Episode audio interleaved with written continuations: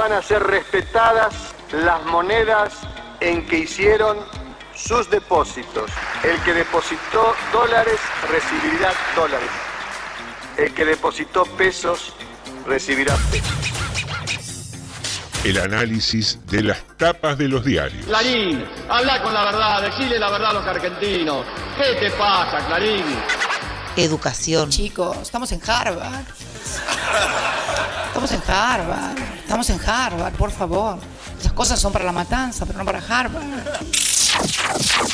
Filosofía y oratoria. Que la Argentina tiene, por donde lo mires, atractividades, oportunidades. Que ahora con el apoyo del narcotráfico, del, del ejército, fortalecemos la lucha contra el narcotráfico. Para bajar el nivel de litigiosidad que tenemos en la Argentina. Según el último informe del Sistema Nacional Penitenciario. Y lo que nunca puede faltar, buena música. ¿Cómo les va? ¿Cómo están? Aquí Alberto Fernández con la música de Alberto. Dos temas que yo elijo dentro de la maravillosa música que pasan en ese programa. TDM, tarde de Morondanga. Tarde de Morondanga. Tarde de Morondanga. Lunes a jueves a las 18 por Radio Municipal. Sumario. Sumario TDM. en Tardes de Morondanga. Sumario. Sumario. Anda avisándole a todos. Hoy no te lo podés perder. Manda un WhatsApp al 237 4100 895. Esto pasó hoy en Rodríguez. Hoy hablamos de lo que todos quieren saber. Sumario en Tardes de Morondanga. Dios lo cría y el odio los amontona. Fuerte incendio en una paletera del barrio Mirringón. El cazador casado. Entrega de diplomas a los egresados de la Universidad Nacional de Hurlingham. Muy, pero muy buenas tardes. Sean todos ustedes bienvenidos y bienvenidas a un nuevo episodio de Tarde de Morondanga, siempre aquí en FM 89.5, la radio municipal de General Rodríguez, la radio de todos los eh, habitantes de General Rodríguez, que establecimos encontrarnos aquí a partir de las 18 y hasta las 20 con este programa llamado Tarde de Morondanga y que no hace otra cosa que eh, generar una comunidad de amigos, encontrarnos, eh, compartir el momento del mate, del cafecito, de tomar algo fresco al regreso del trabajo o, por qué no, la previa a irte a trabajar o a estudiar para los que lo realizan por la noche. Tratamos de ser ese, ese rato de relax, de compañía, de información, de humor, de charla, de reflexión también, ¿por qué no? Y aquí estamos, quienes integramos el equipo, con Jorge en la operación técnica, y voy a saludar a mi compañera, la señora locutora nacional, Norma D'Alessandro. Buenas tardes. Buenas tardes. Bien, ¿eh? Eh, me puso voz de locutora. ¿Cómo Cuando- va? Cuando la presento así, le sale. eh, me locuta inmediatamente. Buenas tardes a todos, ¿cómo están? espero que muy bien, que lo estén pasando lindo. Y espero que la pasemos todos juntos muy mejor. Así es, así es, lo vamos a intentar. Eh, regresó, regresó eh, siempre firme junto al pueblo, firme como rulo de estatua, decían algunos, el señor de los teléfonos, el señor de la información inmediata, Alejandro Krensky. Buenas tardes. Buenas tardes, buenas tardes. ¿Cómo lo trato este miércoles? Bien, muy bien, por suerte. Bien, me alegro, me alegro que así sea, que esté todo en orden, que esté todo bajo control. Queridos amigos, tenemos una consigna, eh, como es habitual, pero antes tenemos el personaje oculto, que es nuestro juego, que esta semana va a tener tres clasificados, Sí, porque sí. el lunes fue feriado. Eh, ¿Querés eh, dar vos las pistas? ¿Querés que mande el audio de, No, las damos, las damos, pistas. Sí, da las Sí, sí, estamos ave- averiados, pero ya no tanto. Me está retando así, haciéndome señas, Norma. Me prohíbe hacer Sí, cosas. sí, sí, Está sí. terrible. No, ¿eh? está bravo ¿eh? Desde que se empoderó, está imposible. Ah, sí, la empoderada, le dicen en el barrio. Ahí viene. Bueno, las pistas son Galeano, Cabezón, Chiche, Acefalía. Muy bien. Creo que hoy viene, Sí, viene facilonga la cosa. sí. ¿eh? No me digan que está complicado. Ya inmediatamente con, un- con apodos, con menciones. eh, sí, Norma ya lo sacó.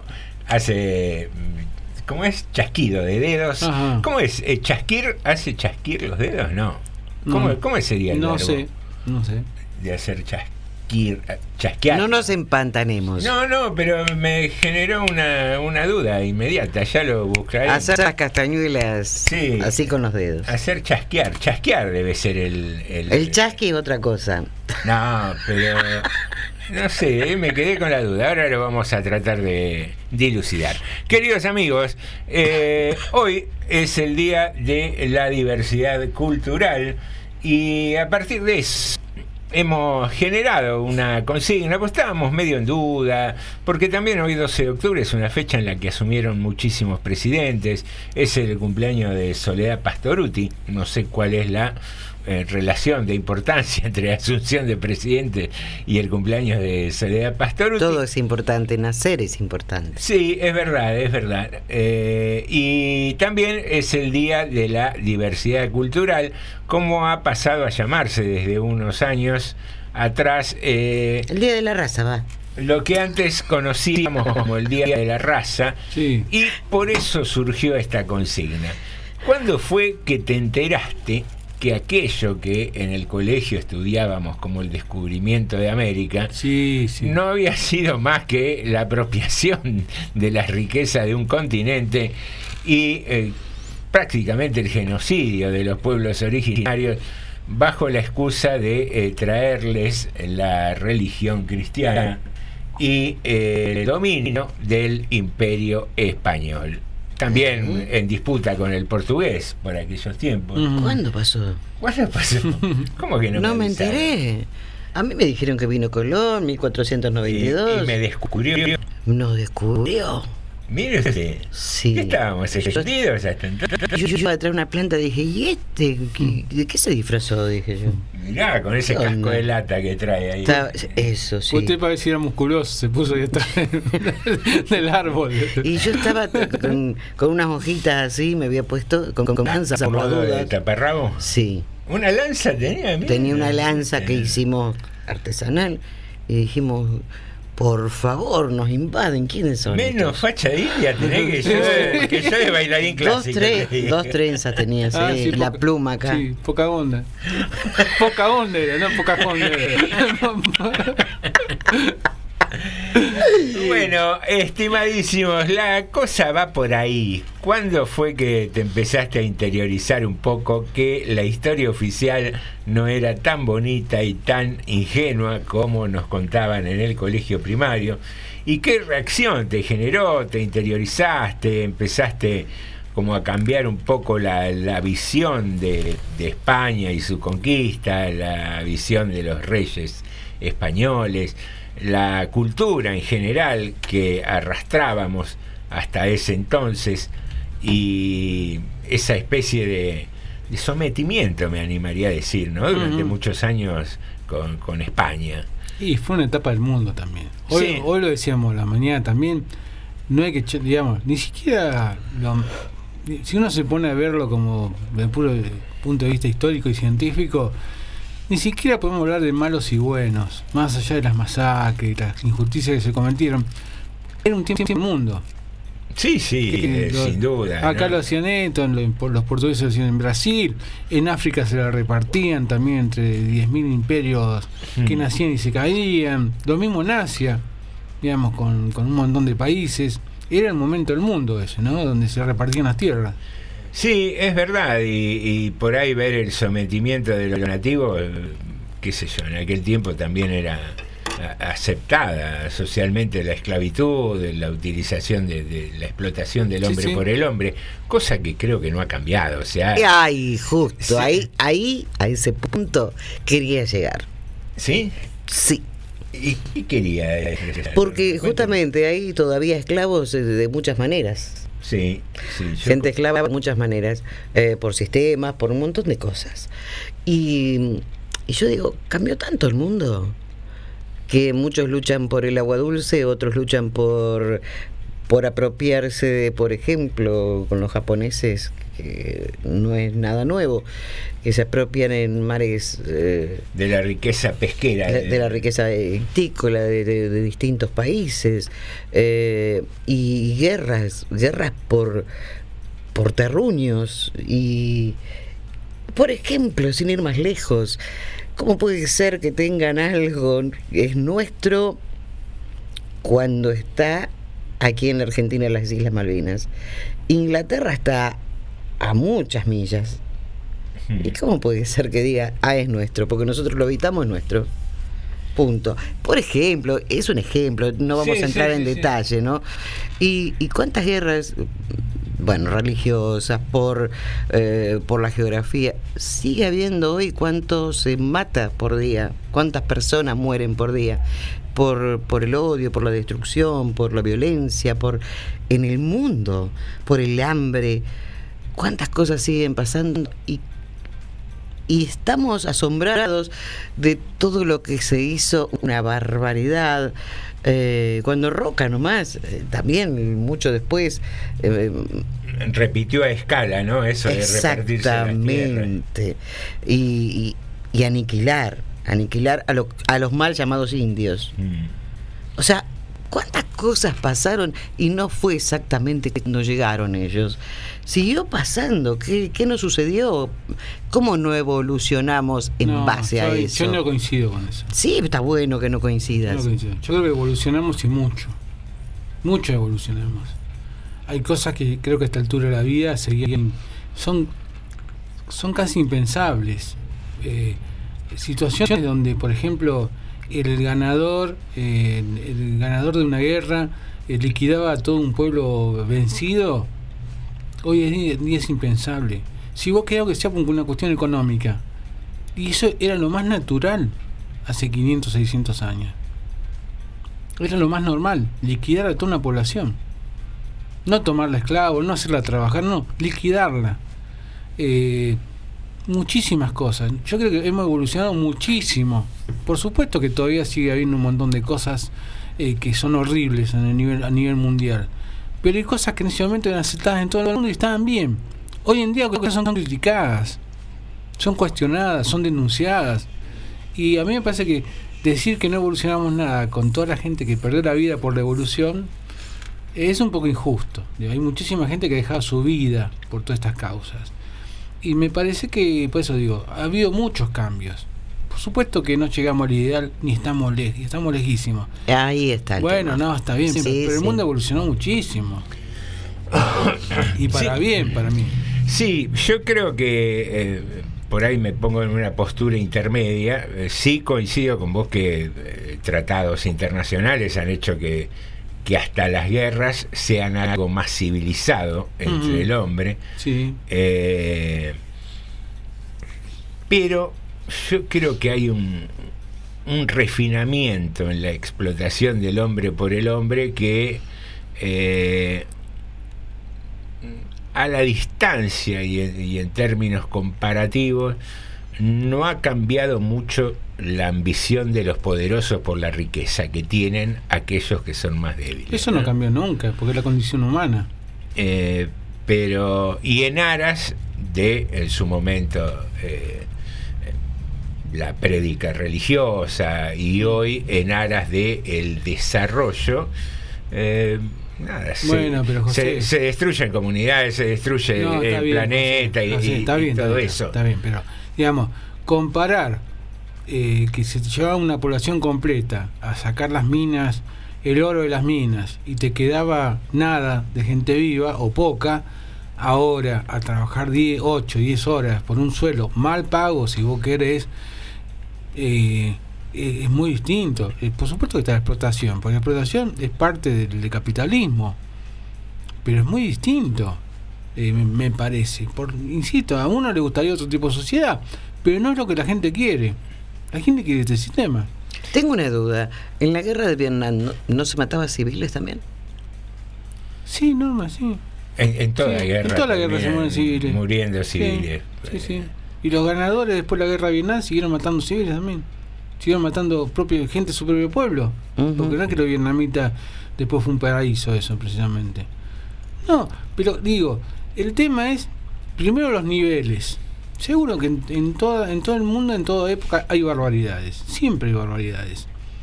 Pero digo, hay cosas que ya no se, se- no solamente se cuestionan, sino que ya casi no se pueden hacer. Está bien, pasaron 500 años, en algunos casos 50. Eh, alguien, digamos, eh, ¿qué pensaríamos ahora? ¿Se puede repetir el holocausto? Y yo lo veo difícil. Yo lo veo muy difícil ahora, que algo que se pudiera repetir así. Cuando se hizo acá en Argentina, se hizo escondidas, se hizo escondidas, con cifra mucho más baja la del holocausto, y en otras circunstancias. Y ya hoy en día, hoy en día hasta sería difícil repetirlo eso. Antes del holocausto estuvo Armenia, cuando con, con los turcos. Terrible Bueno, eso. digo, el mundo ha evolucionado. Lejos, estamos lejos de un ideal, lejos de ser el paraíso. Pero ha habido muchos cambios, inclusive en cosas chiquitas, los derechos que han conquistado las mujeres, las comunidades, eh, las- Eh, los las grupos minoritarios, los grupos ¿eh? minoritarios, es otro, es otra cosa. Quedan cosas de lo anterior y sí, la explotación sigue porque mientras haya capitalismo va a haber explotación. Pero es lo que la gente quiere. La gente no quiere socialismo, no quiere otro sistema, quiere este sistema. No, no, eso no, no hay duda de que es el sistema aceptado por, por todo el mundo y, y el que ha quedado instaurado y Mm. vigente. Quizá porque no conocemos otro sistema. Y quizá porque los demás fracasaron. También. Obviamente. Yo creo que ha fracasado y, y no se creó, ni, ni creo que haya mucho interés en crear un sistema que, que mejore eh, la calidad humana, la calidad de vida de, de todos los seres humanos, ¿no? Sí, sí. Porque tenemos ese lado oscuro donde eh, para sentirnos más eh, necesitamos que haya alguien que tenga menos. Sí, sí. así. Lamentablemente es así, no, no nos sentimos mejores por aquello que hemos logrado, sino eh, lo sentimos en comparación, porque tiene que haber alguien que tenga menos que yo. No, y aparte que, que nos haga las cosas más fáciles. Si todo el mundo ganara más o menos bien, el tipo que tiene algo de plata, no digo que tiene mucha, que tiene más o menos algo de plata, le sería más difícil hacer muchas cosas. Sí, seguramente. ¿No es cierto?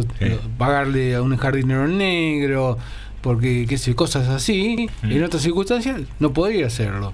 O pagarle Mm. dos pesos y hacer si le quiere más una vez, joder la gente, no podría hacerlo.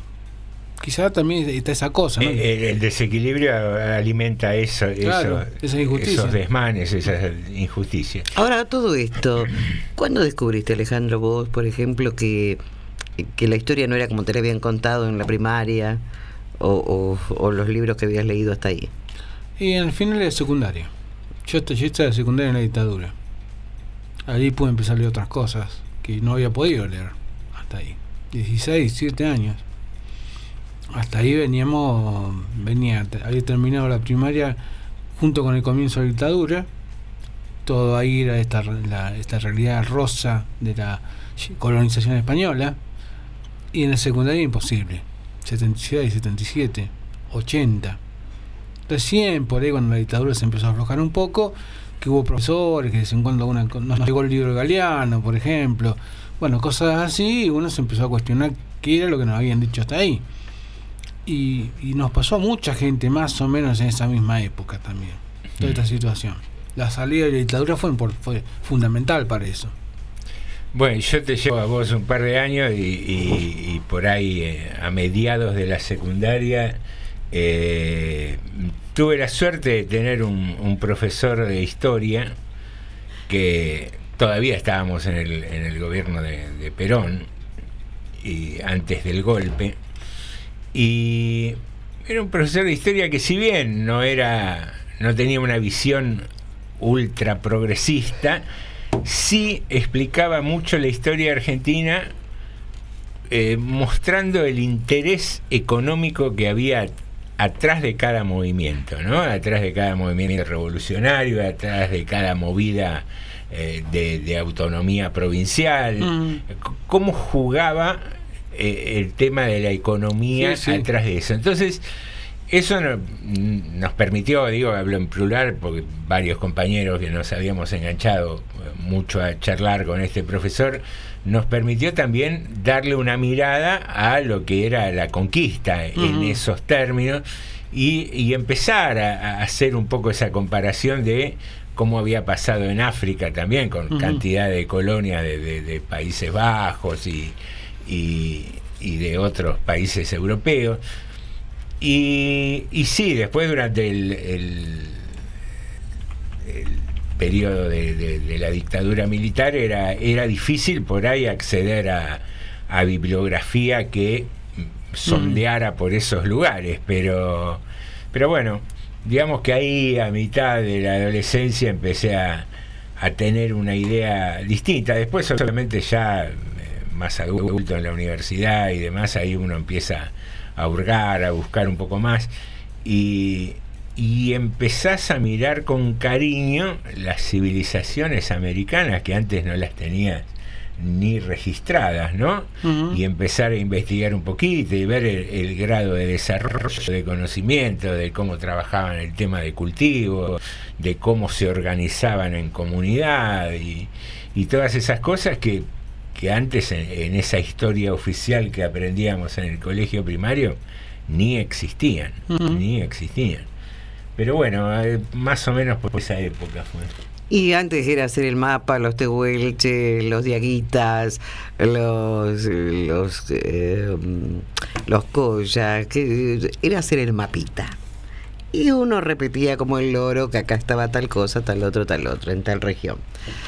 Cuando cumplí los 18, empecé, eh, fue en periodismo, que tenía una compañera, no fue a través del estudio, más allá de eso, sino que fue a través de esta compañera, que era, mm, tenía ascendencia mm, eh, también de pueblos originarios, y charlábamos mucho, nos habíamos hecho muy amigas, Nancy Morales, y mm, que la, extraño hasta el día de hoy. Y ella me hizo comprender eh, esto de la Unión Latinoamericana, eh, de los pueblos originarios, de cómo era. Y tenía mucha bronca porque el padre le había sacado, era comisario en Jujuy, y se había sacado el apellido por vergüenza. Y a ella le había puesto el mismo apellido, por supuesto. Y ella estaba muy, pero muy enojada y muy indignada que no, no- le podía perdonar que haya sacado el apellido originario. Eh, que ella no se, al contrario, no se avergonzaba. Y estaba el centro Coya, creo que en la calle, en la avenida Corrientes, me parece. Y un día me invitó y fuimos, gente muy, pero muy amorosa, con una cultura inmensa. Me enamoré, me enamoré de, de la cultura de ellos y tenía un novio tehuelche también, así que compartíamos eh, largas charlas y, y yo me empapé mucho de todo lo que lo que era, eh, que en definitiva éramos argentinos y somos argentinos, por supuesto, y había mucho que aprender. Luego vino el libro de eh, Galeano, Las venas abiertas de América Latina, y ahí abrí mucho, pero mucho más mi cabeza y la comprendí más todo lo que ella me contaba. Era un día a día, era café tras café, eh, charlar y, e interiorizarme, porque nada que ver con lo que me habían enseñado, nada que ver. Así que fue un abrir la cabeza eh, muy grande y lo cual le agradezco infinitamente. Ojalá nos volviéramos a encontrar ya desde otra perspectiva, otra mirada, hoy muchas más adultas, y pudiéramos hablar de nuevo, café de por medio, eh, ya con la cabeza totalmente abierta. Mm. Sí, es curioso, ¿no? Cómo eh, ha calado esto de la cultura de querer ser europeos, de, de, enseguida sacar la chapa de no, mi abuelo, mi bisabuelo vino de Italia o vino de tal lado o vino de España. Eh, y hay un muchacho que no, no recuerdo ahora el nombre, que en algún momento lo hemos charlado acá, que eh, organizó lo que se llamaba el, colectivo marrón, de gente, gente marrón se llamaba el, colectivo cultural este, donde él había hecho un, una especie de estudio, por decirlo de alguna manera, y notaba que en la población argentina mayoritariamente es de tez trigueña y de Mm. rasgos eh, de, de pueblos originarios, ¿no? Y sin embargo, los lugares de poder generalmente están reservados a la gente más de apariencia europea y demás. Y había hecho un, un- un cortometraje que algún día lo, lo vamos a, a citar y, y si podemos... Los lo- mestizos, como lo- se les llamaban. Lo vamos a, a entrevistar, sí, sí.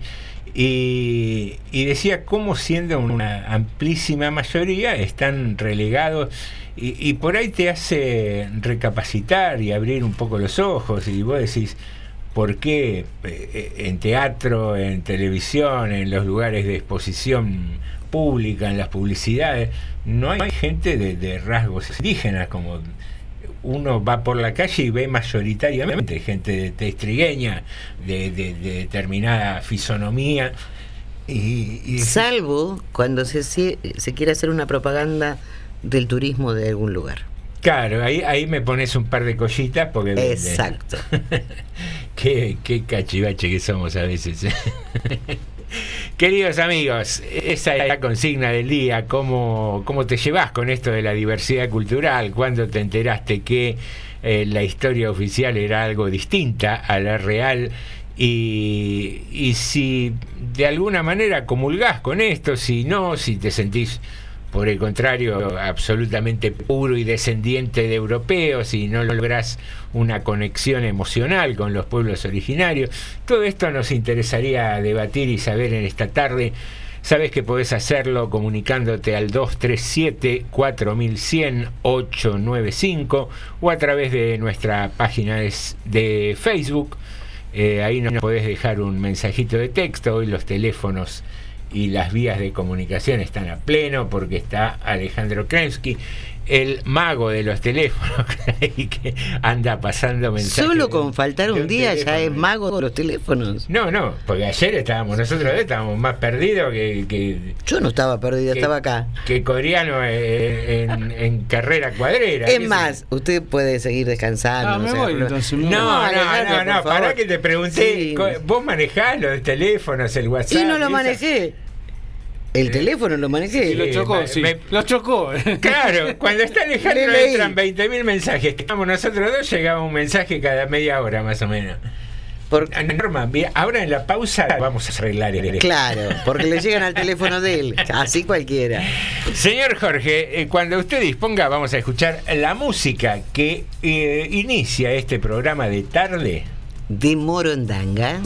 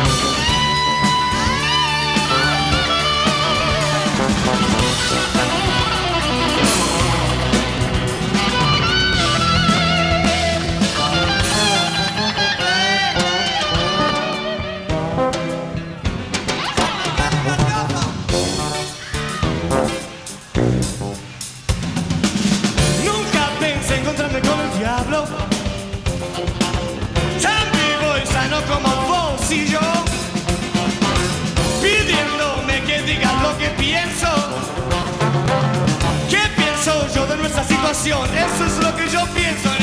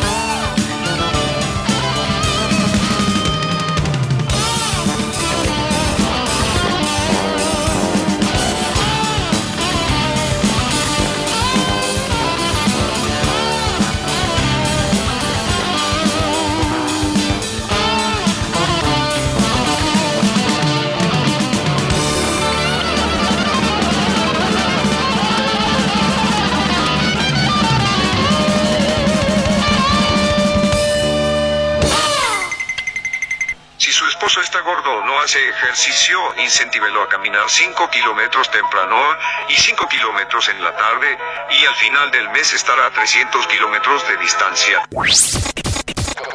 Estás escuchando TDM. Tarde de Morondanga.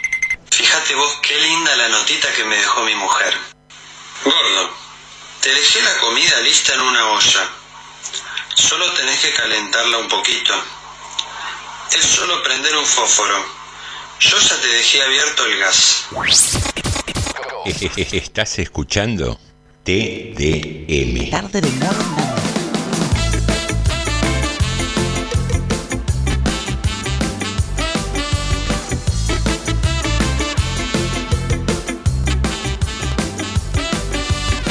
Te robaste mi corazón cuando me dejaste solo en aquella estación princesa.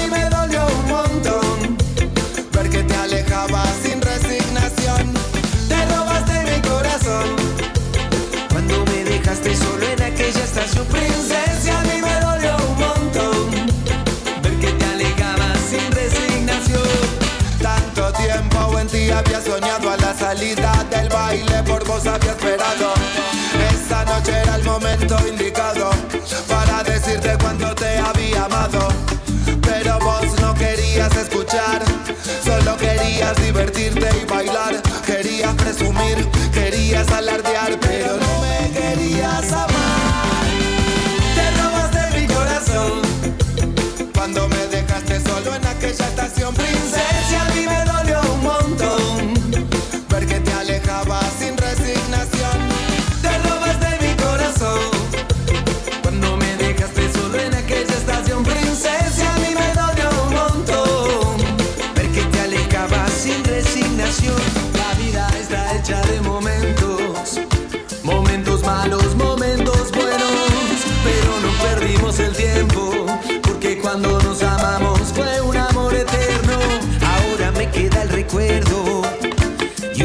Frase escrita en el cuaderno, un amor verdadero y sincero, no termina más, nunca es Te robas de mi corazón cuando me dejaste solo en aquella estación princesa, a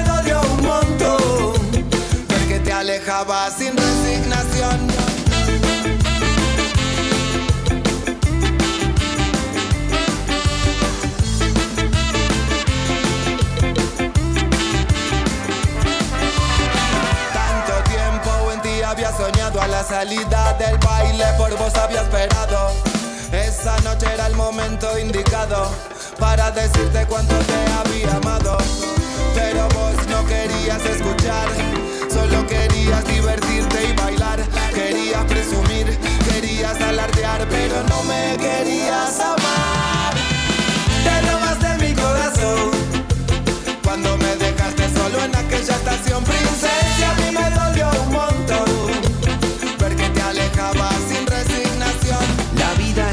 de momentos, momentos malos, momentos buenos, pero no perdimos el tiempo, porque cuando nos amamos fue un amor eterno. Ahora me queda el recuerdo y una frase escrita en el cuaderno,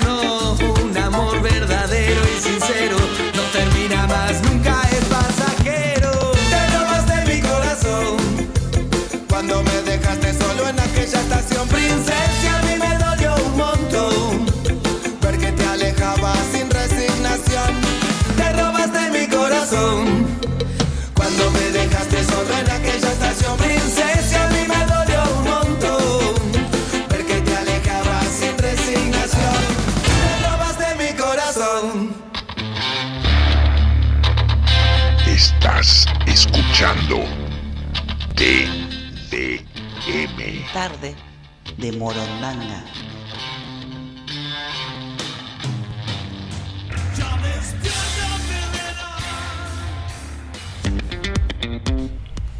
Muy bien, iniciamos el segundo bloque de Tarde de Morondanga con noticias y mensajes como es tradición. Bueno, la primera noticia tiene que ver con un incendio que se desarrolló en una fábrica de tarimas, una de las conocidas como paleteras, ahí en la zona del barrio Mi Rincón, cerca de la ruta 24. El incendio fue bastante intenso y varias horas estuvieron dos dotaciones de bomberos trabajando.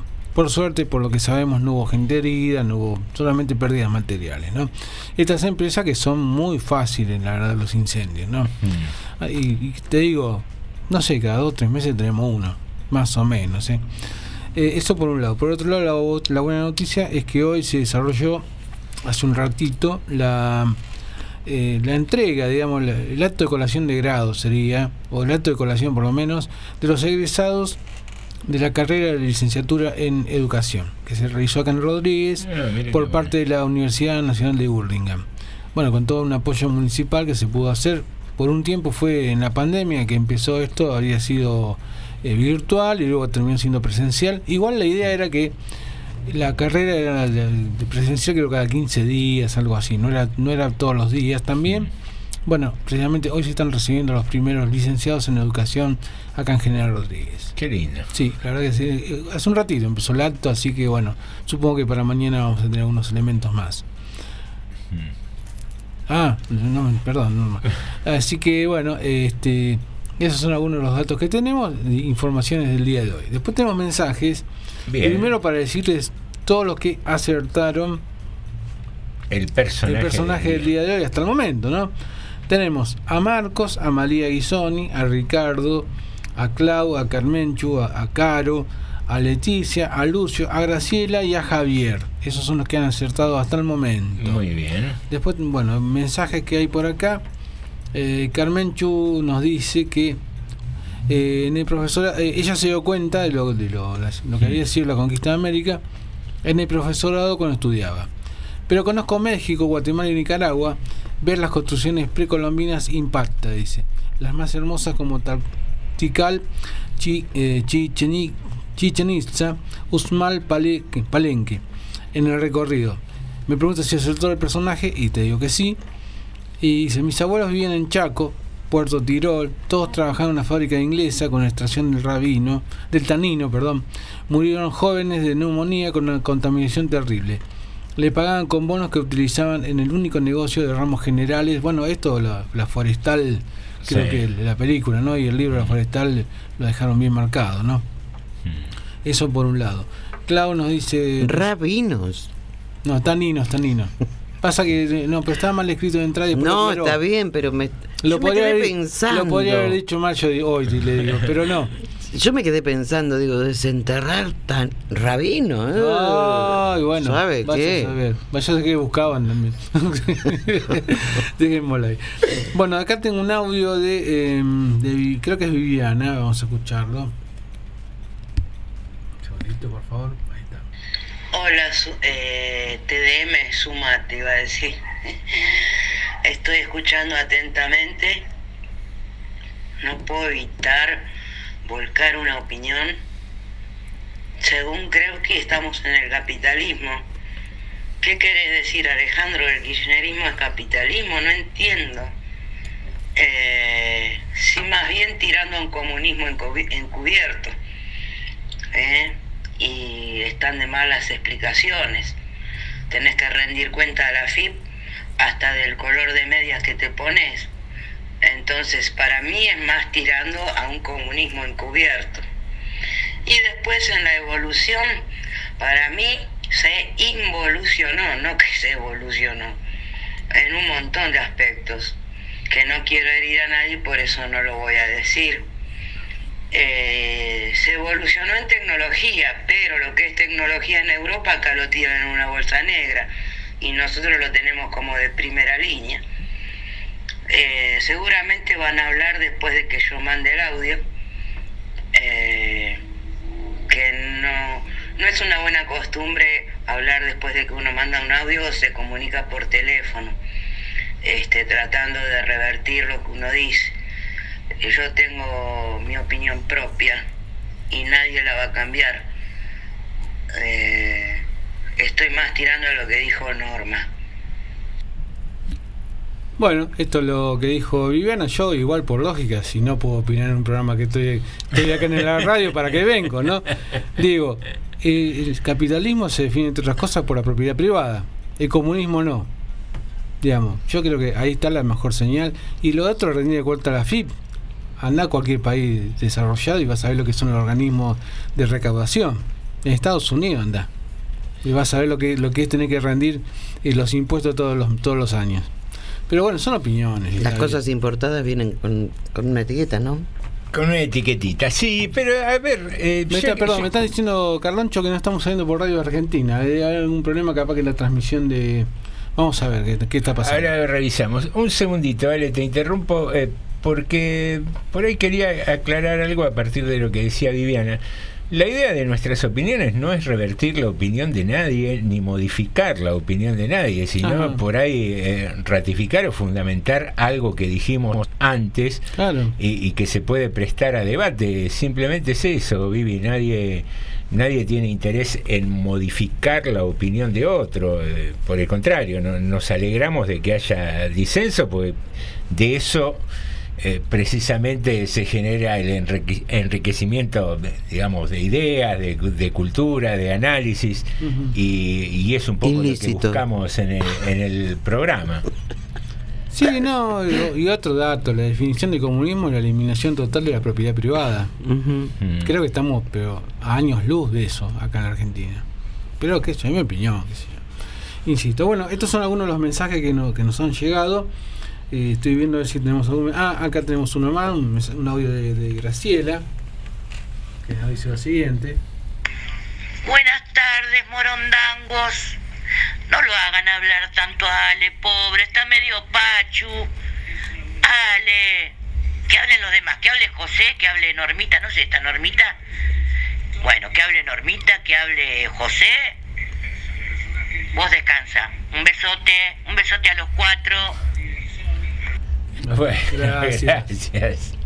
¿Que no, No, me, no pe- me escuchó a mí? Pero es. eh, Pregunta si yo estoy. Sí. No. Hablaste poco hoy, es verdad. Ahora, ahora vas Y a con estos dos con querés. No, no me dejan hablar. No, pero es voluntario, eh, Norma, lo de eh, Graciela, lo de, lo de Ale. Es más, le hemos preguntado si quería que hiciéramos nosotros. Además, me echaron tres veces en realidad. ya, pero bueno, me resistí yo. No, no, él se siente mejor estando, estando que, que- que descansando.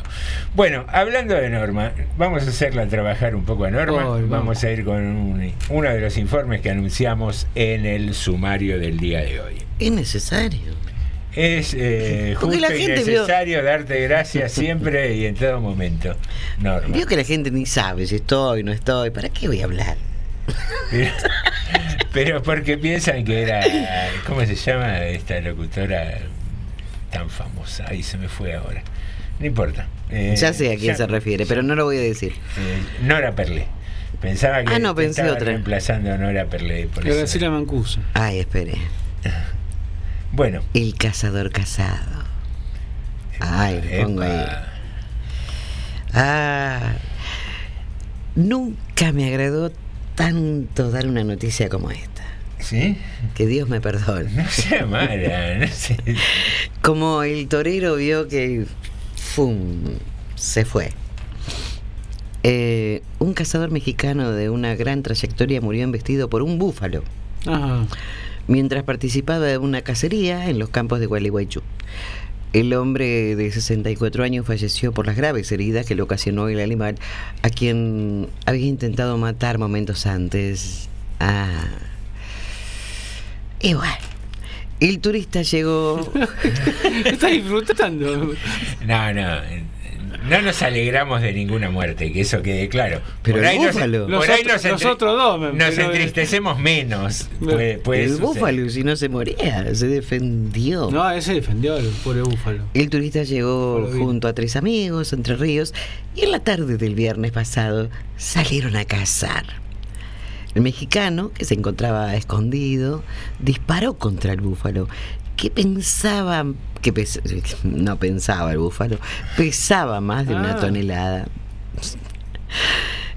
E iba pensando, a este lo voy a hacer pomada, el búfalo. El mexicano, bueno, que se encontraba escondido, pero pese a estar herido, el animal avanzó con enojo contra el cazador y lo atacó con las guampas. ¿Eh? En ese instante, el guía que acompañaba al turista efectuó tres, cinco disparos pa, pa, pa, pa, pa, contra el animal que mu- murió. Se murió por el animal. el búfalo. El búfalo se murió al final. Y el cazador también, Norma. El búfalo se a- murió a la también. familia. Con grandes heridas, el cazador mexicano se quedó esperando la asistencia médica. Tomá. La ambulancia no podía ingresar al monte por la vegetación, por lo que debieron trasladarlo en camioneta con signos vitales. ¿Cómo? Signos vitales, ¿cómo? Perdón, perdón. Norma, eh, pediría que evite las onomatopeyas. Perdón, ¿en medicina hacen así cuando estudian? Eh, Me hizo acordar a Pepe Bioni. cuando- Sí, sí, sí. Pepe. Sin embargo, el hombre entró en estado de shock y falleció. Era trasladado al hospital. Según fuentes judiciales, el reconocido cazador mexicano no contaba con la documentación reglamentaria para cazar específicamente búfalos. La, la Fiscalía de Gualeguaychú le tomará declaraciones a los otros tres amigos del hombre fallecido para saber a quién contrataron por el servicio de caza deportiva que le costaba 500 dólares.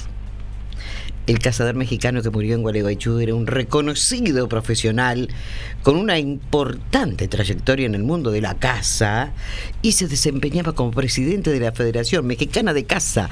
Además, fue presidente del Consejo de Directores del Club de Safari de México y era integrante del Safari Club Internacional de la Fundación de los Borregos Salvajes y de los ovnis, no, de los del, del obis.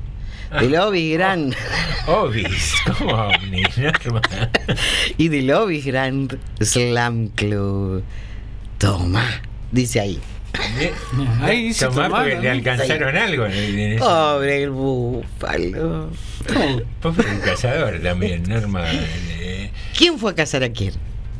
No sé, la verdad que no sé. No, pero hablando en serio, más Un allá asesino de animales. De nuestra nula simpatía por el deporte de la casa, si es que es un deporte, eh, me preguntaba, ¿no? Ir a estos predios, que generalmente son predios específicamente armados para, para estos eh, métier, eh, son extensiones de campo donde crían animales expresamente para después cazarlos y matarlos. Digo, eh, ir a cazar en un lugar así, sin, qué sé yo, sin la libertad de, de las especies, es como ir a pescar en una pecera más o menos. No sé cuál es la diversión, eh, cu- cuál es el atractivo. ¿Será que a mí nunca me gustó eso? Y, y nada, eh, uno no puede evitar sentir cierta simpatía cuando uno de los animales es el que ha, ha, ha tratado de, de vengar un poco el- la absoluta, qué sé yo, matanza que hacen los cazadores. ¿Vio que no son tan malos los cuernos? A este sí que le metieron los cuernos. Toma. Señoras y señores, después de este sentido homenaje al cazador mexicano Sí, sí, sí. Al- sí. que hicimos aquí en Claro. Radio Municipal, eh, vamos a ir a una breve tanda, si les parece. Son 18.56, tiempo de música, de algún consejito, alguna promoción institucional y seguimos con más tarde. De Morondanga.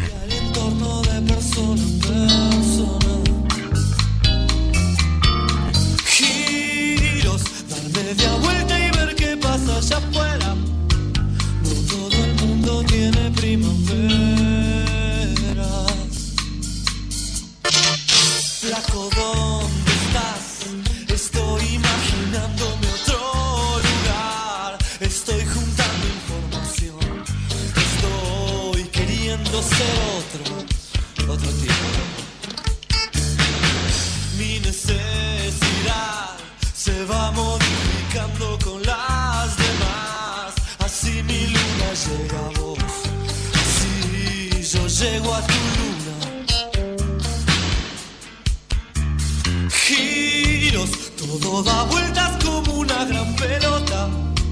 Todo da vueltas casi ni se nota.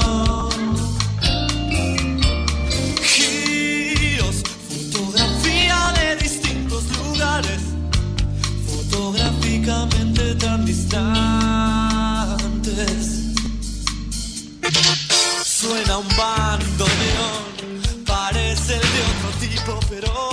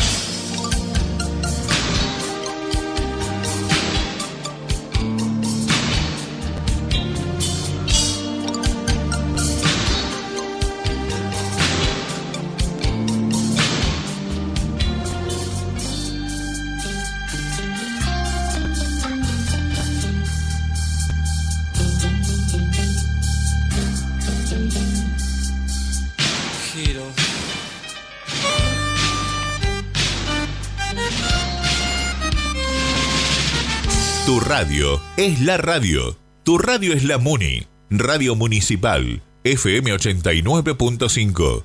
Una radio a tu estilo.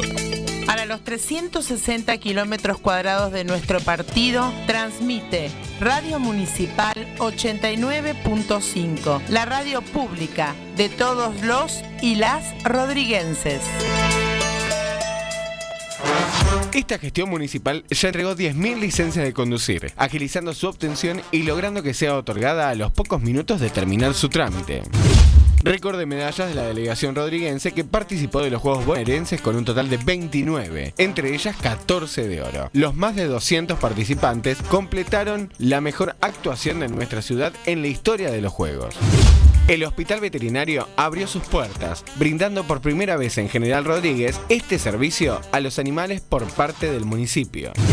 Se adjudicó la construcción del colector pluvial en la avenida Ricardo Balbín, lo que evita los problemas con las lluvias, entre otros barrios en Villa Bengochea, Solares del Oeste y Altos de San Joaquín.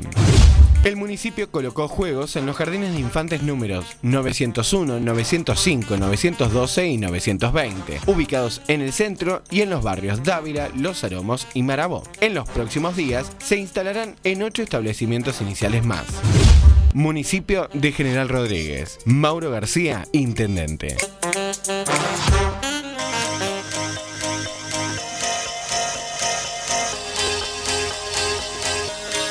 De todo un poco, todos los jueves de 14 a 15 horas, con Raúl y la banda, por la Muni 89.5. You ever feel this so paper thin, like a house of cards, one blow from caving in?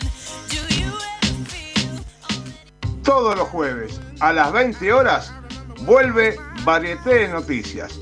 Como siempre con muy buena música, la actualidad y el análisis político. Acordate, jueves 8 de la noche, Varieté de Noticias en la radio pública municipal. Te espero yo, Osvaldo Gonet. No me falles.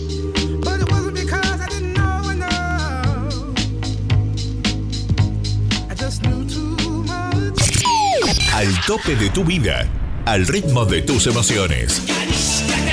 Radio Municipal, tu mejor elección. Más que una radio, una amiga. Dos exploradores lograron refugiarse en una cabaña abandonada después de haber vivido tres angustiosos días extraviados en la nieve. Al cabo de otros tres días, uno de ellos murió. El sobreviviente excavó una fosa en la nieve a unos 100 metros de la cabaña y sepultó allí, Y el, sepultó cadáver. allí el cadáver. Al día siguiente, sin embargo, al despertar de su primer sueño apacible, lo encontró otra vez dentro de la casa, muerto y petrificado por el hielo, pero sentado como un visitante formal frente a su cama.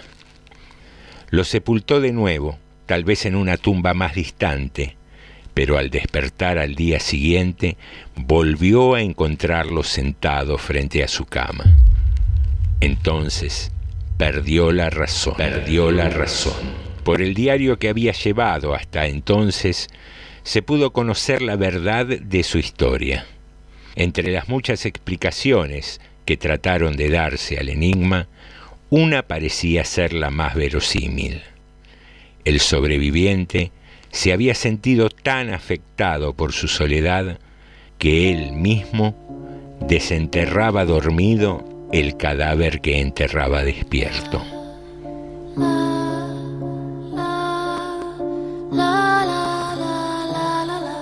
El visitante, Gabriel García Márquez.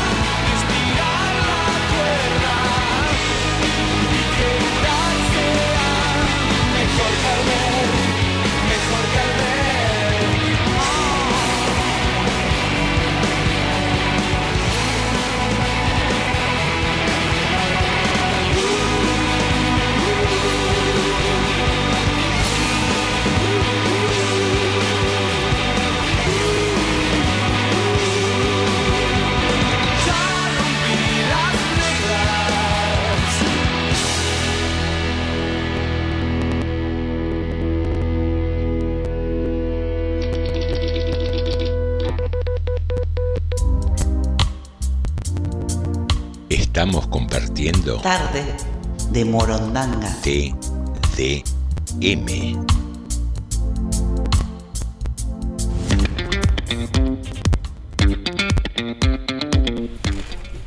Muy bien, regresamos a tarde de Morondanga y damos comienzo a la segunda hora de nuestro programa con algunos mensajes de ustedes que están ahí del otro lado.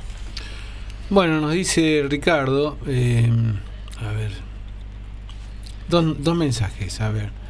Eh, hay más, hay más. Buenas tardes, nos dice, bueno, el tema del mensaje, dice, eh, el personaje acierta, que ahora vamos a repetir las pistas. Dice, en mi caso me enteré de grande, tipo 18 o 20 años, pero nobleza obliga, debo pensar cuánto de la historia que nos han contado al revés o mal. Alguien decía una vez que la historia escriben lo que ganan es que debe haber otra historia. Siempre fueron los mismos cinco o seis países colonizadores del mundo, ninguno es bueno, como nos quieren creer, principales Estados Unidos, Rusia, Japón, Inglaterra, España y Portugal, ya no son lo que fueron, igual que Alemania, el resto miramos con el, el vale Pochoclo viendo a quién les toca y rezar para que no nos toque, porque gobierna quien gobierna no estamos a la altura de ninguna potencia de las mencionadas. Después agrega, el capitalismo es bueno, a mi entender si es usado bien, como decía Alejandro recién en Estados Unidos pagan impuestos pero sabes que vuelve al pueblo, acá es relativo, según qué gobierno, en qué lugar y viendo la época del año, jaja. Otra cosa, no conozco ningún lugar y conmino a cualquiera que me diga dónde el comunismo haya triunfado como forma de vida y el pueblo esté bien y conforme, y en esto podemos coincidir tranquilamente. La verdad que en los únicos lugares donde, no comunismo, pero algo que, quería supuestamente ir en camino a eso, se hizo, no salió bien. Y la gente lo terminó repudiando, finalmente. Vamos después a... um, a ver, tenemos un audio de Leticia que ya lo, lo vamos a escuchar. Eh, hola Morondango, ¿cómo están ustedes? Eh, lo que yo que no quiero, no voy a opinar, no voy a opinar nada de esto porque me produce mucho, mucho dolor recordar las cosas que le han hecho a los indios. Y este, no, y lo que yo quería es enormemente, vos sabés Alejandro que estoy pasando unos días horribles y bueno, ya sé otro día peor. Pero quiero agradecer enormemente a vos, Alejandro, que te molesto cada rato por los teléfonos, por lo que me estás pasando. Y, y enormemente a Graciela y, y Lucio, porque son mi paño de lágrimas. Eh, me están dando una mano muy grande, Graciela, espiritualmente. Así que estoy muy agradecida. Y, eso es a su mate que nos resta y, y a ustedes, morondangos, gracias por, por el amor que me han dado, que me dan, y por el y por tener gente tan tan buena y tan amorosa que están pendientes de uno. ¿eh? Un millón de gracias. Los abrazo y los sigo escuchando. Bueno, muy bien. Gracias, Leticia. Gracias, Leti, así somos. Es que te peinás, te agradezco. Claro. Bueno. Bueno, eh, ¿Va a leer algo, eh, Norma? O no sé qué. No, no, no sabía si habías terminado con los mensajes. Estaba viendo si me quedaba uno. No, eh, no, no, ya está. no. Bien. Después dice Ricardo, disculpable si te voy a hablar mucho. No, está bien. Te- Aparte, tengo que hacerlo. Ahí, ahí, Me tengo que acostumbrar al- a la dentadura nueva. digamos. Es- es está bien, Norma, si me hacen una cuestión dental, ¿qué hacer? No, tengo, no es para esconderme. El comedor. El comedor. Qué lindos que son tus dientes, le dijo la luna. al Ah, sol. y ¿cuánto- el sol cuánto le dirá lo mismo? Eh, Me los lavo con odol. Leamos un, un informe. Dios los cría y el odio los amontona. Epa. Así parece, dice acá el informe. Tras su polémica salida de A24, la periodista Viviana Canosa reapareció en televisión y se abrazó con el político Javier Milei. Ambos mantienen un buen vínculo al punto que la conductora lo acompañó durante una presentación en la Feria del Libro. En el programa de Nicolás Guiñaski, Viviana Canosa reveló que con Javier Milei mantienen una relación espiritual. ¿Cómo estás, querido? Milei es un dulce, yo lo quiero mucho, es un loco lindo, dijo entre risas al verlo entrar al estudio de TN y agregó, tenemos muy buena relación, se la ve espléndida, pero espiritualmente todavía es mucho más, respondió él sobre Canosa. Además expresó que es un ser maravilloso y que la quiere muchísimo. La banco a full porque va al frente y se la banca, sostuvo Milei sobre su amiga. La conductora comentó que en estas semanas en las que no estuvo trabajando, Milei fue una de las personas que le mandó mensajes para saber cómo estaba y cómo se sentía. Hablamos mucho sobre Dios, expresó. Yo no le hago campaña, conmigo es un tipo súper valioso y es buena gente. La verdad que lo quiero mucho, dijo Canosa. Y por último, el diputado de la Libertad Avanza la invitó a sumarse a su espacio político. Yo estaría encantadísimo, la recibiríamos con los brazos abiertos. La periodista agradeció la propuesta de Milei y no rechazó la posibilidad. Yo con gente de bien no tengo problemas de colaborar. Lo que no quiero es corrupción y especulación, sostuvo Viviana Canosa. Bien, eh, lindo titular, me gustó, me gustó. Y lo que pasa es que por ahí habría que comentarle a Canosa de si no quiere corrupción y todo eso, por ahí recordarle que Milei era asesor de Bussi, por ejemplo.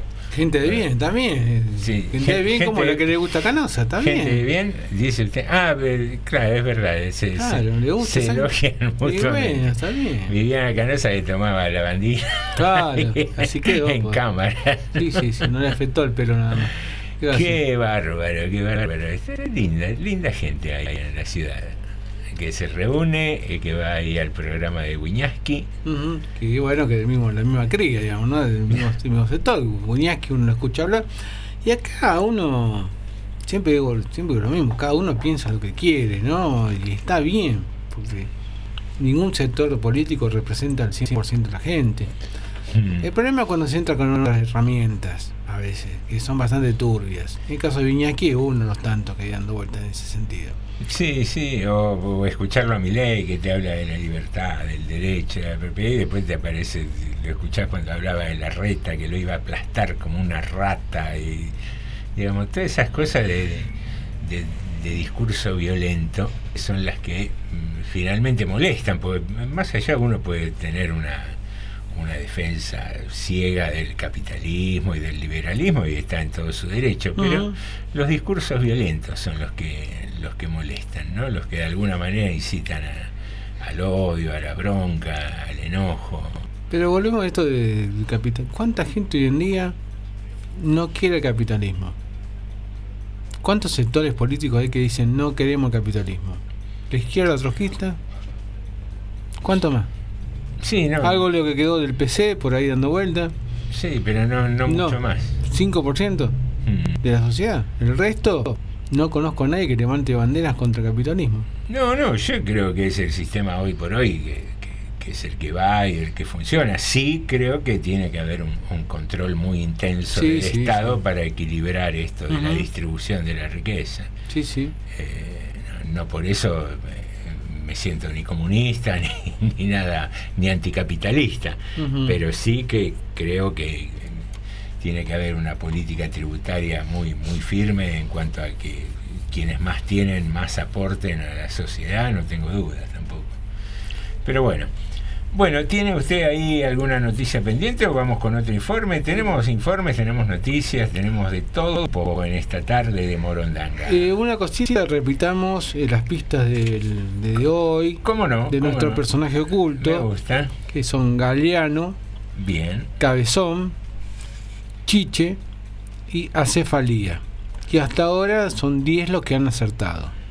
10, bastante. Sí, ¿eh? sí, Vamos sí. a mitad de programa recién. Ujú. Ayer creo que fueron 14 en total. Sí, ¿no? sí, ayer fueron 14. Y, y ayer clasificó. eh, Adriana, si no me equivoco. Bien. Adriana. Está todo debidamente registrado. Mientras tanto, yo estoy buscando un informe más. eh, Acá Leonardo acertó también. Bien. Así que ya son a- 11 a los que acertaron. Muy bien. Una eso. maravilla. Sí, señor. Vamos con este. ¿Te gusta cómo nos ven los perros, Norma? No. Bueno, entonces hágalo. Me, me encanta que sufra y que lea informes que no le gustan. Usted me pregunta, yo le contesto.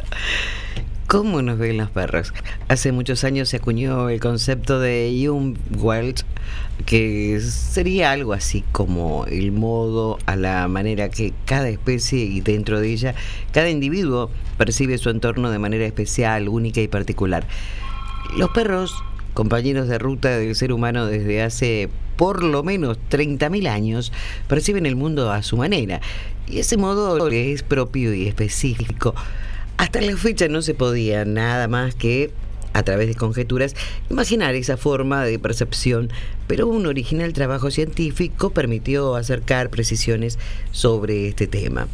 Un equipo de investigadores ha podido mm, responder a la intrigante duda con un fabuloso descubrimiento entre la percepción de estos animales.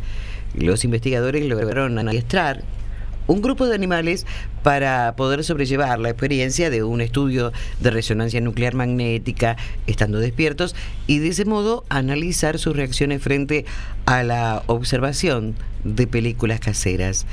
Eh, de este modo, bueno, eh, se fue haciendo. Los investigadores lograron adiestrar, como les decía, a, a un grupo de animales y los resultados del estudio manifiestan que los perros presentan diferencias importantes y significativas en cuanto a la forma en que, la perci- en que perciben al mundo que los rodea con respecto a los seres humanos. Una de las diferencias más marcadas se refiere a la mayor empatía o sintonía con el entorno. Está dado por las acciones más que por quien las ejecute. Este es un hallazgo fundamental ya que determina claramente qué es lo que prioriza a un perro en cuanto a su cognición cuando se trata de la visión.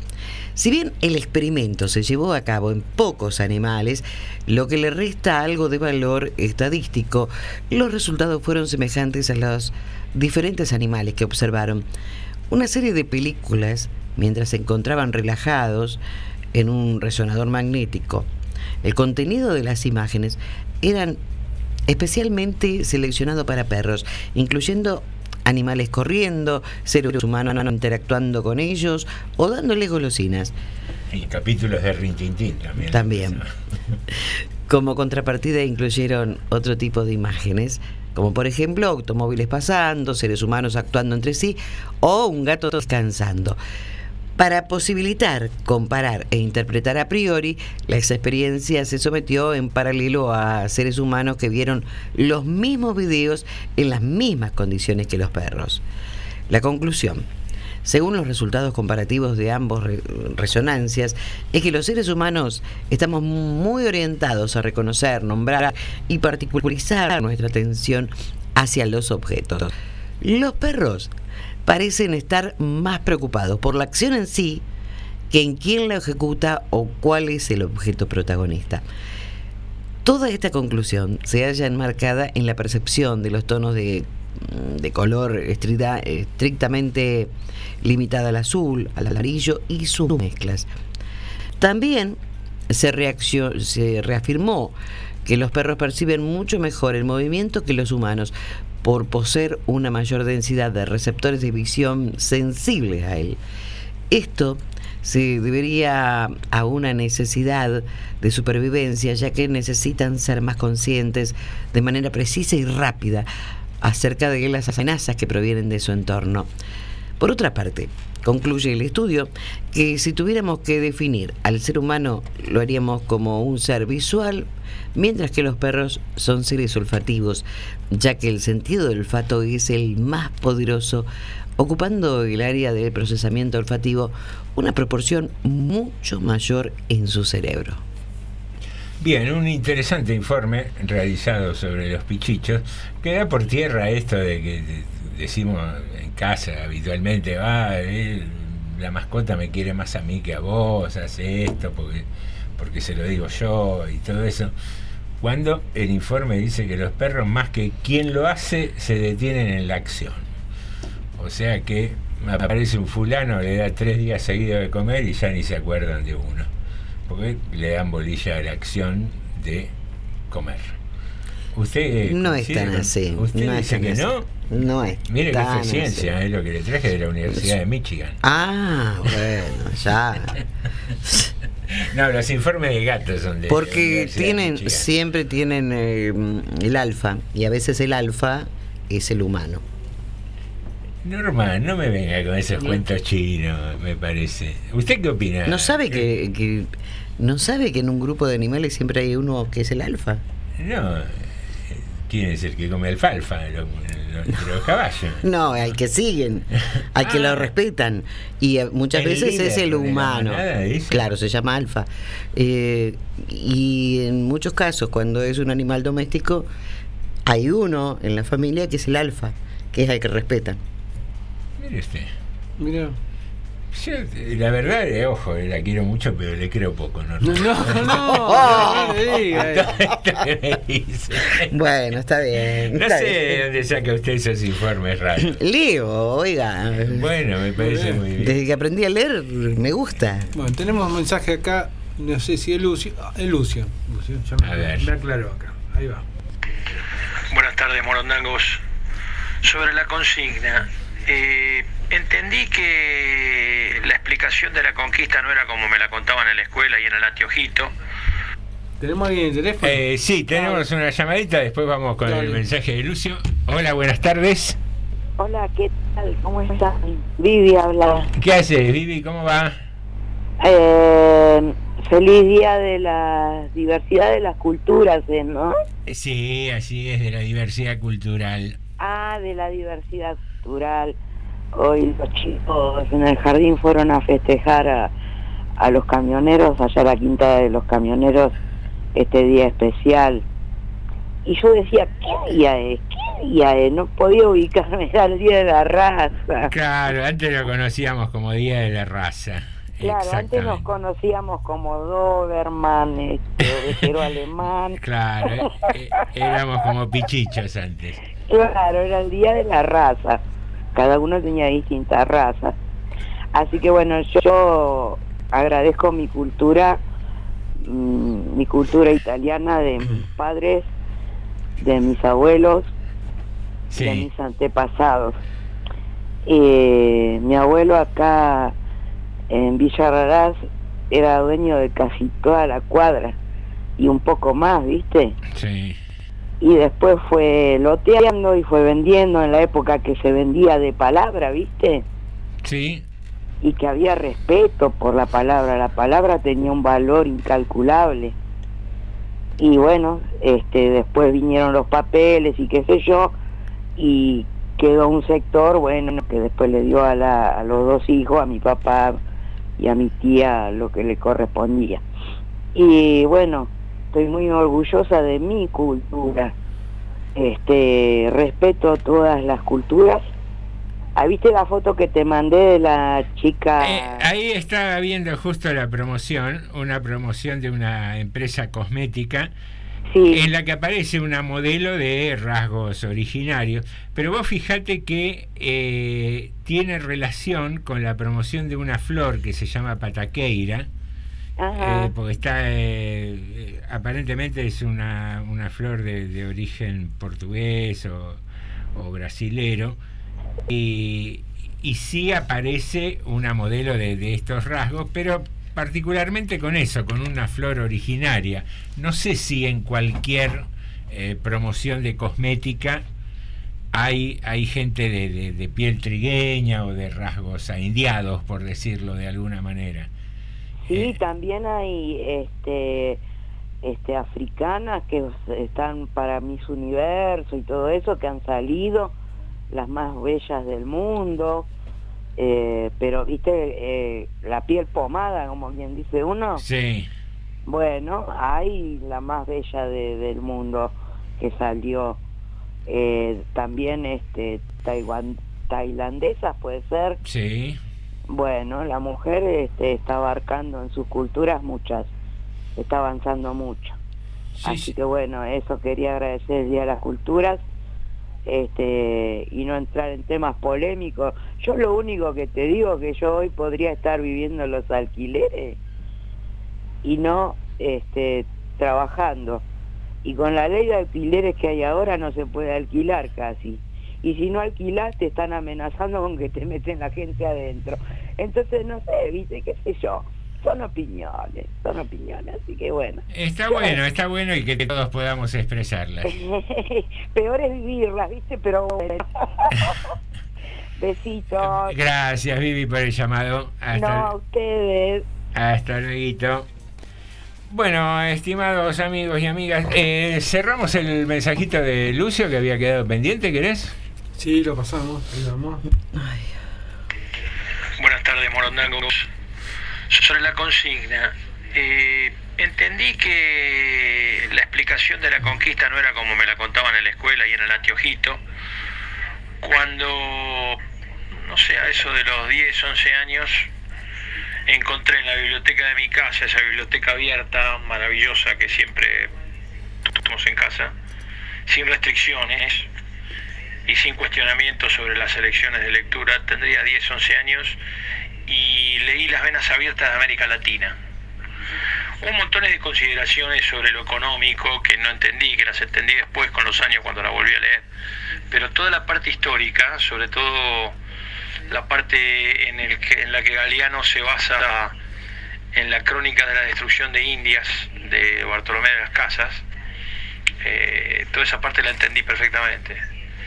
Al poco tiempo, a los tres o cuatro años, mi viejo, que tenía puesto de libros en Plaza Lavalle, en una biblioteca que fue a comprar una casa, compró los dos tomos de la breve crónica de la destrucción de las Indias de Bartolomé de las Casas y la leí la tengo, la tengo acá en, la biblioteca, la estoy viendo.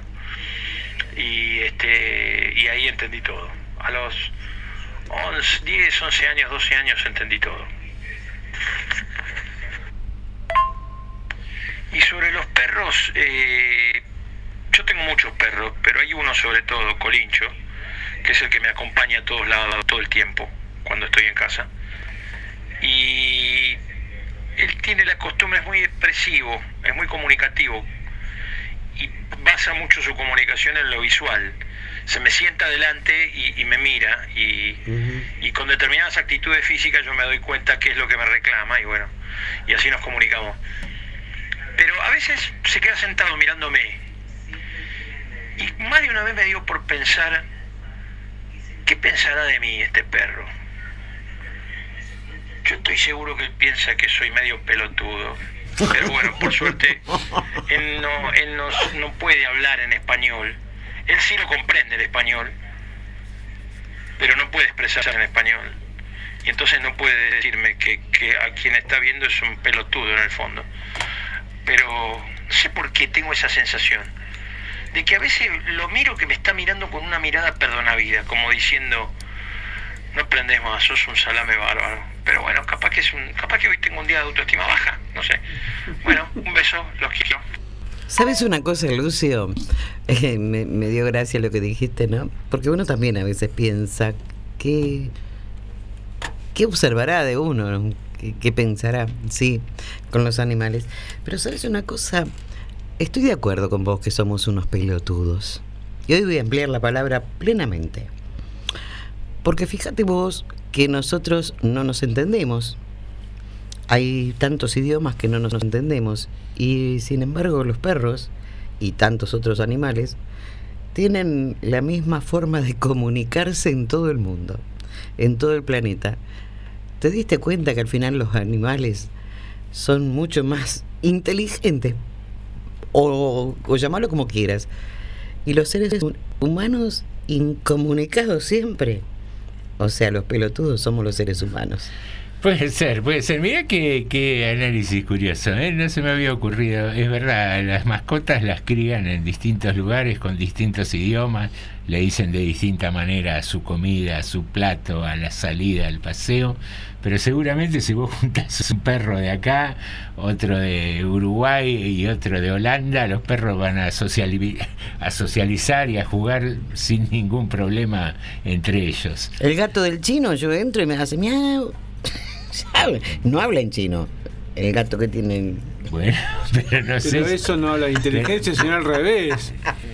Habla, habla de menor inteligencia. Eso. Bueno, siempre tirando menor- abajo a los animales, pobrecitos. de menor evolución.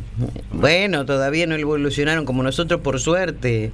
Mire usted, se comunican mejor. Igual, igual hay, hay cosas que me parece que exceden también los idiomas y las culturas de cada lugar, ¿no? Eh, eh, el amor, por ejemplo, el enojo, se percibe y se entiende aún sin conocer el, eh, el idioma. Y hablando de todo eso, eh, no quiero dejar pasar algo, que dijo Lucio y que nos alimenta y que le da sentido un poco a este programa. Se despidió como es su costumbre diciendo los quiero. Claro. Es algo que a veces pasa de largo en los mensajes y eso, pero que, quiero revalorizar hoy porque nos da muchísima satisfacción. Y, y básicamente porque nosotros también queremos mucho a nuestros oyentes. ¿Y por qué si nos queremos cuando nos encontramos con los oyentes o los oyentes nos encuentran? ¿Por qué no nos daremos un abrazo? No sé, a mí me dan abrazos siempre que me encuentran. Tengo un tema con vos, Norma. Ahora lo, lo Oh. aclaramos. Ahora lo aclaramos en la Oh. pausa. Bueno. Señoras y señores, breve pausa musical y seguimos con más tarde. De Morondanga.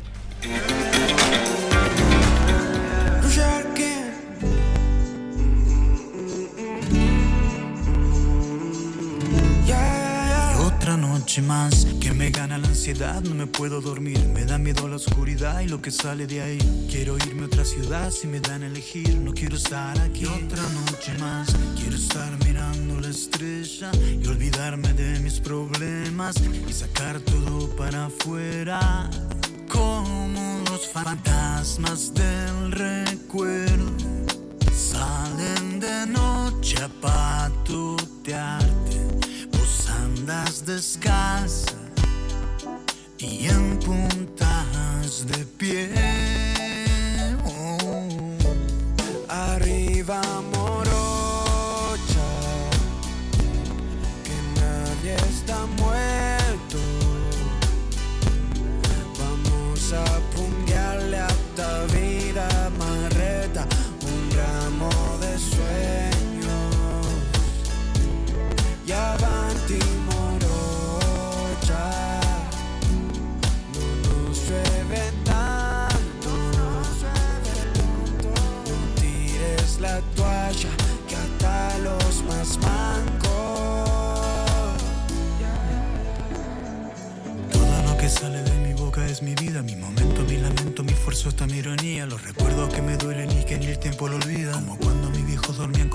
Vacía, cuando lloraba en mi cama por alguien que no valía, cuando solo tenía un peso guardado en mi alcancía, cuando se murió mi perro al que yo tanto quería y Mi casa es un desastre sin tu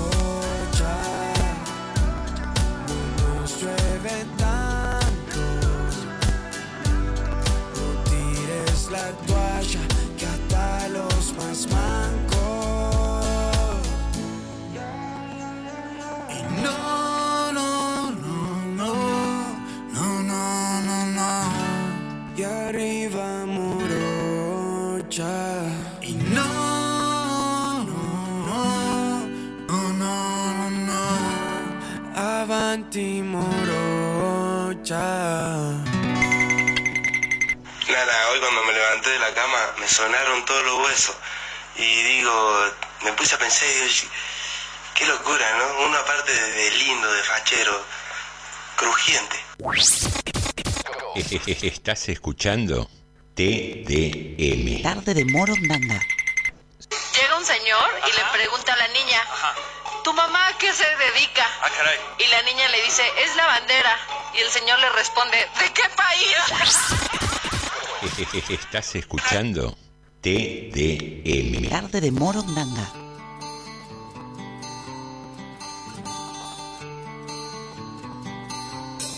Una rubia y un chino buscan asilo en un Falcon 73. No conocen más que la soledad, pero quieren salir a ver.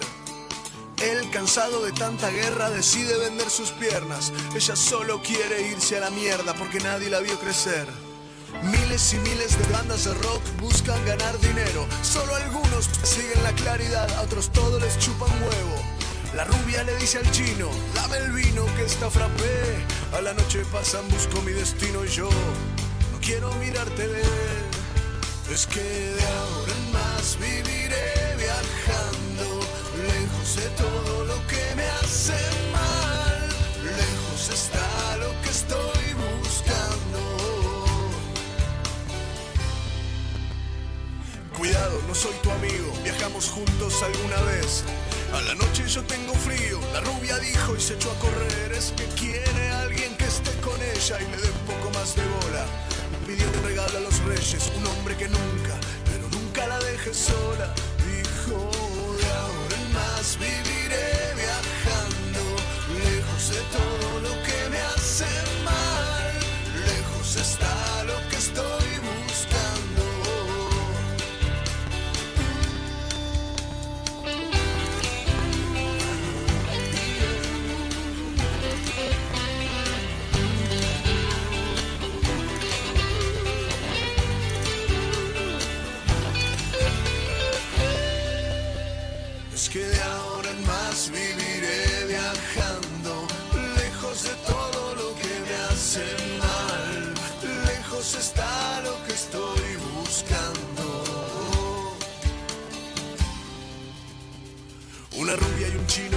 asilo en un Falcon 73. No conocen más que la soledad, pero quieren salir a ver. Es que él, cansado de tanta guerra, decide vender sus piernas. Y ella solo quiere irse a la mierda porque nadie la vio crecer. Y ven miles y miles de bandas de rock que buscan ganar dinero. Solo algunos persiguen la claridad, a otros todos les chupan huevo. La rubia le dice al chino, dame el vino que está frappé. A la noche pasan, busco mi destino y yo quiero mirarte ver.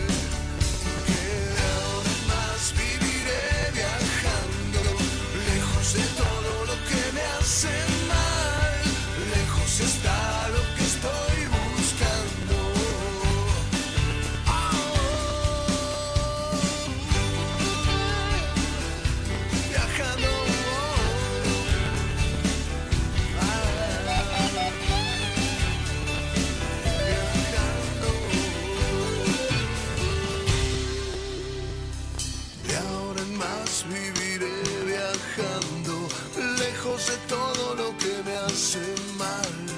Lejos está lo que estoy buscando. Estás escuchando TDM. Tarde de Morondanga. Ingresamos eh, sin prisa pero sin pausa al último y cuarto bloque de tarde de Morondanga. ¿Tiene usted algún mensajito pendiente? Sí, señor, acá me dice Ricardo, eh, sumo a lo que dice Normita, cuando te dicen animal, saca pecho, es un halago. José, todos los oyentes los queremos, es algo intrínseco, ya que los seguimos a diario, viste como las parejas que se miran y saben que todo está bien, y se ríe. Bueno, gracias Ricardo. Gracias Ricardo, gracias. Esos mensajes sinceramente los valoramos muchísimo, muchísimo. Y después de algo chiquitito, una nota acá de que salió en, en Infobae sobre algo que los rodriguenses conocemos hace mucho tiempo, que ellos parece un misterio, la Estatua de la Libertad. Nosotros hay un campo acá, de cerca de donde está el country nacional, que hay una Estatua de la Libertad, que está sobre la ruta 24, el campo, que en realidad es un lugar de práctica de motocross, que su propietario es un corredor de, de motos, Ah, que lo tiene Canje Rodríguez. Bueno, creo que no vive ahora, en este momento acá en, Ro- en Rodríguez, creo que está en el exterior el tipo. Pero hace rato que instaló esta estatua de la libertad, pintada de verde. En Infaba y sentó una nota, porque aparentemente una de estas personas que fijan eh, videos, Sí. se la encontró y hizo todo. No, no quería decir dónde estaba, decía solamente que está en Rodríguez, pero bueno, si viene a preguntar en Rodríguez, cualquiera le puede decir dónde está. Claro. Y así. Bueno, con fotos de adentro del campo, o de, o de arriba, probablemente hayan venido con un dron o algo así. Así que bueno, esta, una nota larguita, ¿eh? en Infobae, en, la- portada de Infobae. Eh, después la voy a chumear un Sí, poco. sí, sí. ¿Hay, ¿Hay alguna referencia histórica de, de por qué trajo la réplica acá? Y... Oiga, ¿cómo? Eh, si Infobae está siempre diciendo macana, ¿cómo le va a creer que hay una estatua de la libertad en Rodríguez? ¿A dónde? Porque yo la vi primero. ¿A dónde la vio? Y pintada de verde. ¿Sabe por qué la estatua de la libertad? En realidad la estatua de la libertad eh, de Estados Unidos no es verde, No. Es de bronce. Ajá, sí. Claro, pero con el paso del tiempo se pone verde. Bueno. Es lógico. Pero la fue a pintar de verde, ¿por qué no la pintó de color bronce? ¿Qué sé yo? No? Qué Porque cosa. era de él y la pinta de color ya que la hacía nueva, la hubiera pintado de color bronce. Bueno, qué sé yo. No, no la conozco, sinceramente no la conozco. Eh, para mí fue eh, asombrosa la noticia porque desconocía este dato. Bueno. Yo digo la, digo la verdad. Está bien, Así. está bien. ¿Y no, no me voy a mandar la parte de que sí, ah, sí, conocía. ¿no? ¿Y hay alguna data que fue un berretín del tipo que se le ocurrió? O... Acá el dato que está, que yo no sé si es cierto, le dicen que esto estaba en un boliche bailable que estaba en Moreno antes. Para mí no es cierto eso. Eso no es cierto. Pero ¿En qué boliche? en uno que se llama Wall Street. Wall Street. Sí, me parece que era muy grande. Yo estuve en Wall Street y nunca vi la Hubo estatua de una la época libertad. que había así, no sé si es ese, pero, Esta, pero el esta Moreno es grande esta. Esta no es de una cosa de dentro de, una, de un... usted me dice dentro de un local. ¿eh? No, Esta no puede muy- ser. Es alta esta, Hmm. esta estatua de tener, no sé, 5 o 6 metros de altura, más o menos. Hay, hay cosas medio raras por acá por el oeste y supongo que en toda la provincia. Mírenos a nosotros nomás. No, no, pero vos venís de, desde Moreno para, para este lado por la ruta, por la vieja Mm. ruta 7, Ujú. y hay. Eh, ay, ¿cómo El se llama? La estatua del legionario. Claro. Sí, más viejo eso. Ay, ¿cómo se Bueno, pero es. tenía. Eh, era que me de. parece que es un refugio para la, la época de los. Ahí de para La peregrinación. la ¿no? peregrinación, sí. Pero Mayo de era frutos una la vieja. Mayo de frutos. Mayo de Era de una vieja eh, hojita de afeitar. Sí, sí. Sí, sí, que no se, que no se hace más. El ¿eh? Ah. ¿qué era? ¿De, de una promoción, decís?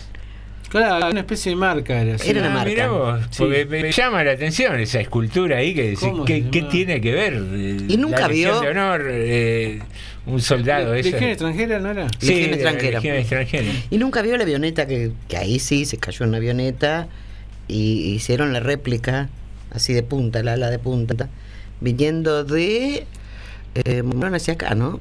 Ahí en la Rivadavia.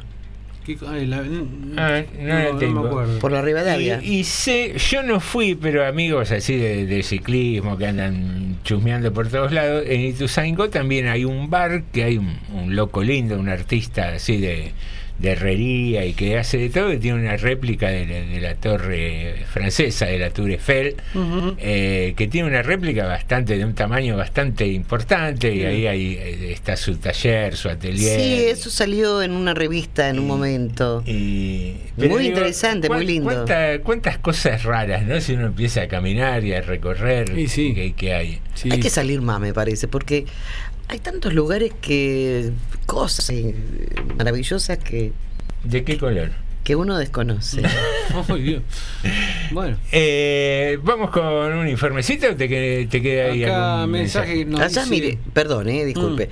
En, en Navarro, por ejemplo, descubrí el otro día, yo he ido a Navarro, a la laguna, y nunca vi que hay eh, una escultura hecha todo como en la, yo le digo lata, ¿no? Mm. Fierro En y hierro, todo. en hierro. Eh, hay una escultura de eh, un charré con eh, el hombre que, que va llevando el caballo y todo, el hombre arriba, todo muy lindo. Mm. Está, dice que está como en la entrada.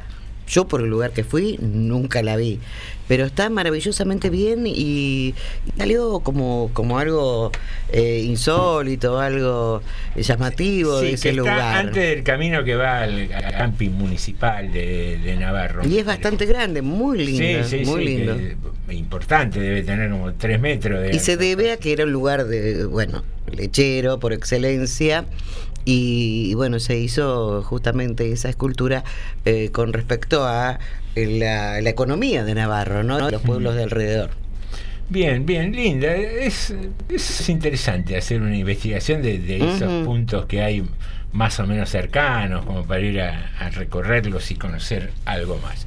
Muy bien, estamos aquí en FM 89.5, estamos en Tarde de Morondanga y tenemos un último informe previo. Ah, ya estamos 58, casi a punto de, de cerrar. Eh, decís que aguardemos un segundito. A ver si no es muy largo. un par, porque es medio extenso el informe. Eh, si van a hacer comentarios, Eh, vamos a... Sí, vamos a ir a darle dos minutitos a. Ahora, si a no van a hacer oyentes. comentario, José, lo vamos. No, pero podemos ir eh, repasando por último las pistas, una vez más, las pistas del personaje oculto del día de hoy.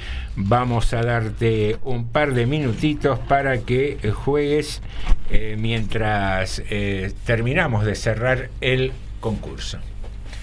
A ver. El personaje oculto. Las pistas del día de hoy son Galeano, Cabezón, Acefalía. Participa enviando un WhatsApp al 237-4100-895. Te esperamos desde las 18 en Radio Municipal.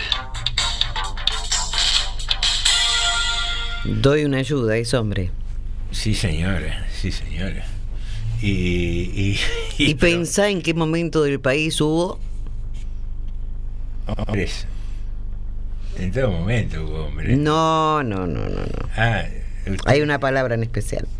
Ah, eh, fíjese, fíjese. Usted dice que, por ejemplo, este programa está condenado al éxito. Claro.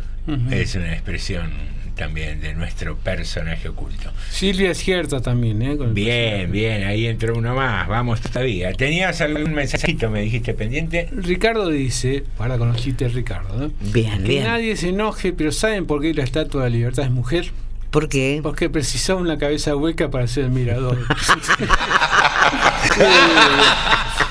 bueno, y después, después nos manda Graciela o Lucio la foto de Colincho mirándolo mientras grababa el audio. Es hermoso. Ah.